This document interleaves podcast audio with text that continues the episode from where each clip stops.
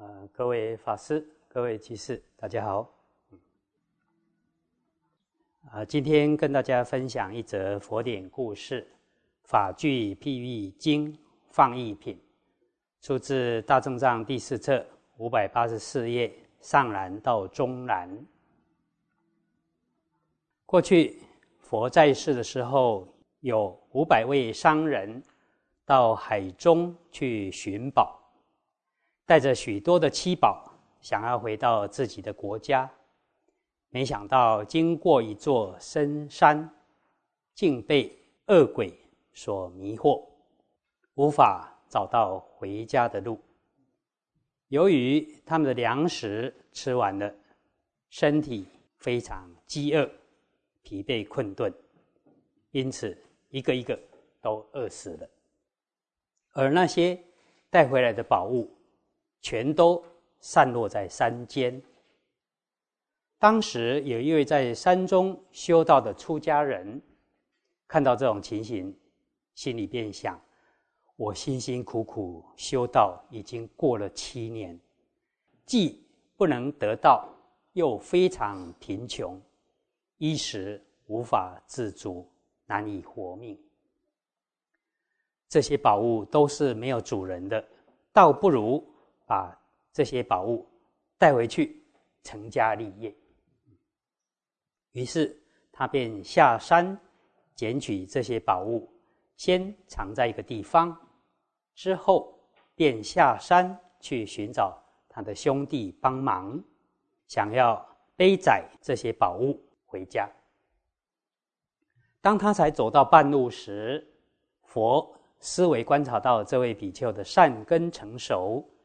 可以得度，因此佛便化成一位比丘尼，虽然剃了头，穿着僧服，但是脸庞却上了浓妆，又画了眉毛，佩戴着金银璎珞，沿着山谷入山。佛所画的比丘尼在路上遇到这位比丘。便向比丘顶礼问讯请安。这位比丘看到比丘尼这样的装扮，便呵斥比丘尼说：“学道之法，应该是像你这个样子的吗？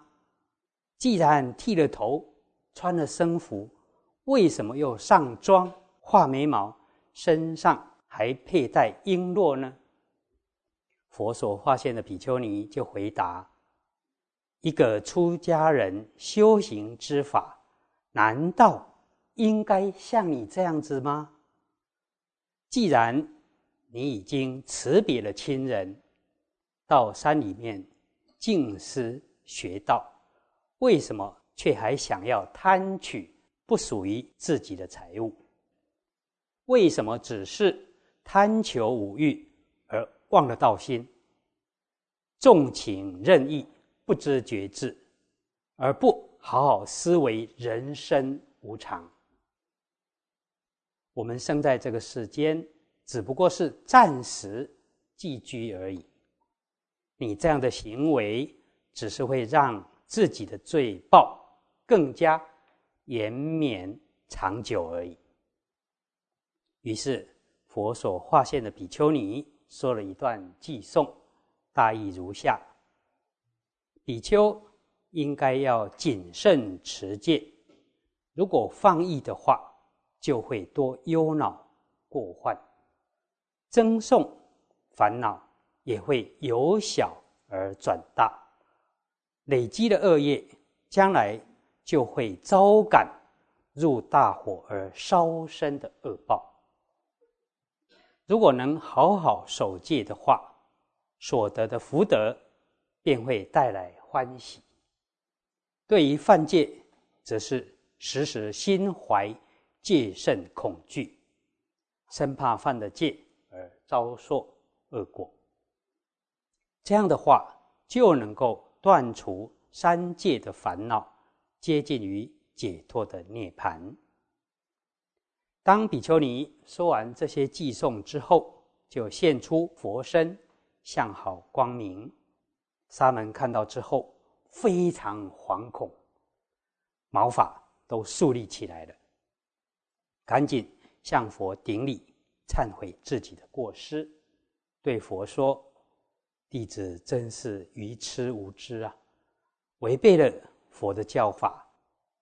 既然罪业已经造成，无法回复了，该怎么办才好呢？”于是。世尊就说了一段偈颂，大意如下：如果以前放逸懈怠，之后能够克制自己，不再造恶，这样的决心与勇气，足以照亮世间。应该坚定这样的心念，再以正念禅定来摄心才对。如果犯了过失，造了恶业之后，改邪归正，努力修善，这样子止恶行善，足以照亮世间。应当经常意念善法才对。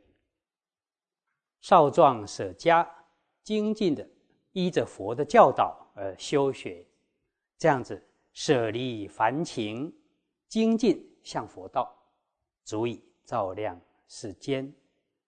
就像是乌云消散，明月朗照晴空一样。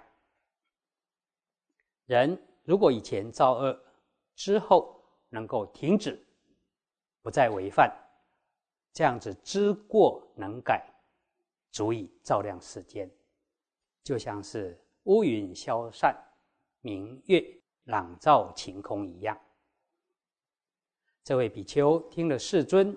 这段寄送之后，烦恼立刻消除，贪欲止息，恭敬的向佛顶礼，便回到树下修学数习观的六法：数、随、止、观、环、境。